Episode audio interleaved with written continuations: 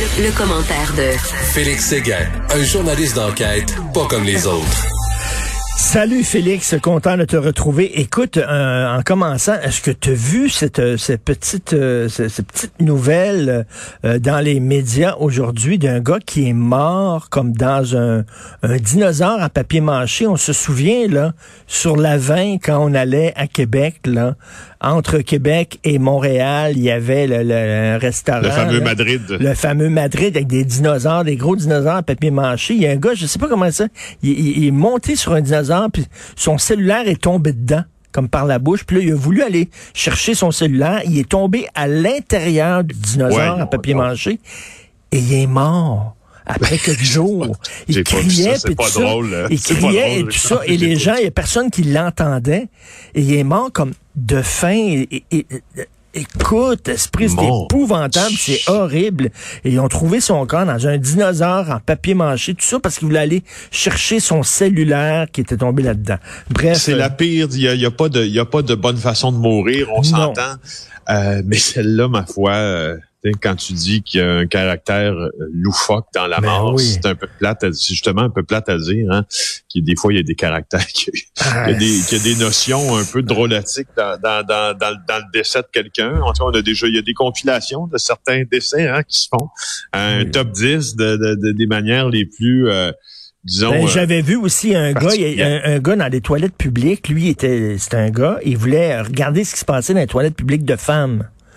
Fait qu'il est rentré derrière le mur, il est, re- il est rentré derrière le mur des toilettes de femmes pour pouvoir, il y avait comme un trou pour pouvoir regarder les filles dans les toilettes, mais il pouvait plus sortir, il était pogné dans le mur et il est mort là. Il y a un voleur Dans qui est décédé dans un conduit d'aération aussi. Euh, ça, j'ai, je Ah. me rappelle avoir vu une émission. En fait, euh, tu sais, les gens de, les, il y a des producteurs euh, télé qui documentent euh, Ben oui. cette affaire-là justement. Ouais. Écoute, tu veux nous parler de l'histoire la plus surréelle de l'année? Ben certainement, moi j'ai passé le week-end à me renseigner sur euh, ce, ce, ce militant euh, biélorusse, Roman Protasevich, qui a été euh, arrêté à Minsk euh, samedi après le déroutement d'un avion de ligne. Tu as vu cette affaire-là Ben en fin de semaine, on en parle encore, puis on va en parler pendant euh, pendant des jours. Donc, euh, ce qui est arrivé, c'est que euh, ce militant-là, qui euh, était un journaliste qui s'opposait euh, au pouvoir en Biélorussie, au Bélarus, si, si vous préférez, qui a été arrêté euh, parce que, bon, c'est un opposant au régime d'abord, mais c'est la manière dont il a été arrêté qui fait Dieu, réagir toutes les autorités compétentes. Il a été intercepté dans un vol de Ryanair. Pour ceux qui sont allés là en Europe à quelques reprises, Ry- Ryanair c'est une compagnie euh, arabais, là, euh, compagnie aérienne arabais. Et euh, euh, donc, il faisait le trajet euh, de Athènes. Il partait de Athènes avec sa conjointe. Et là, tout d'un coup, l'avion est euh, détourné vers l'aéroport de Minsk Par un avion de chasse. Que par un avion de chasse qui, sous ordre du président, euh, justement est escorté à l'aéroport parce qu'on craint, en fait, ce que l'on dit, c'est qu'il y a une menace à l'intérieur, une menace voire même euh, terroriste. Et là, tous les passagers qui sont là, dont plusieurs sont des agents secrets, vont débarquer à Minsk, vont attendre plusieurs heures et vont reprendre leur trajet pendant que euh, l'opposant au régime, lui, est arrêté, est accusé de piraterie, est accusé de euh, terrorisme dans l'ex-république soviétique. Et mais, mais il est ça- jeune, hein? Il a l'air vraiment jeune, ce gars-là. il y a 26 ans, il y a 26 ans, Roman Protasevich, euh, et, euh, et, et quand il a réalisé qu'on avait détourné l'avion vers Minsk et qu'il n'y avait pas de bombe à l'intérieur de l'aéronef, selon les, les témoins euh, qui ont parlé notamment au journal The Guardian en fin de semaine, les témoins disaient qu'il verbalisait le fait de dire c'est la peine de mort qui m'attend. Il a compris ce qui était en train de se passer et il croyait que c'est la peine de mort qui l'attendait. Euh, et, voilà, mais là, c'est c'est pas la fin de l'histoire. Euh, quand les MiG 29 sont finalement atterris à, à l'aéroport, puis qu'on a compris que tout ça était une grande mascarade pour l'arrêter, puis pour le faire condamner, comme dans les régimes les plus autocratiques de la planète, eh ben euh, là, il y a eu énormément de réactions parce qu'on s'attaque à quoi quand on fait ça? D'abord, on, euh, on s'entend qu'il aura une forme de procès relativement sommaire, même s'il a été forcé de dire, il semble, selon ses déclarations aujourd'hui, qu'il collaborait très bien à l'enquête. Mais là, c'est l'Europe qui ferme son espace aérien pour sanctionner le président Alexandre Lukashenko. Euh, Air France suspend euh, le survol de l'espace aérien euh, biélorusse et c'est pas la seule compagnie aérienne qui va le faire. KLM va le faire, Finnair va le faire et c'est une recommandation de l'Union européenne.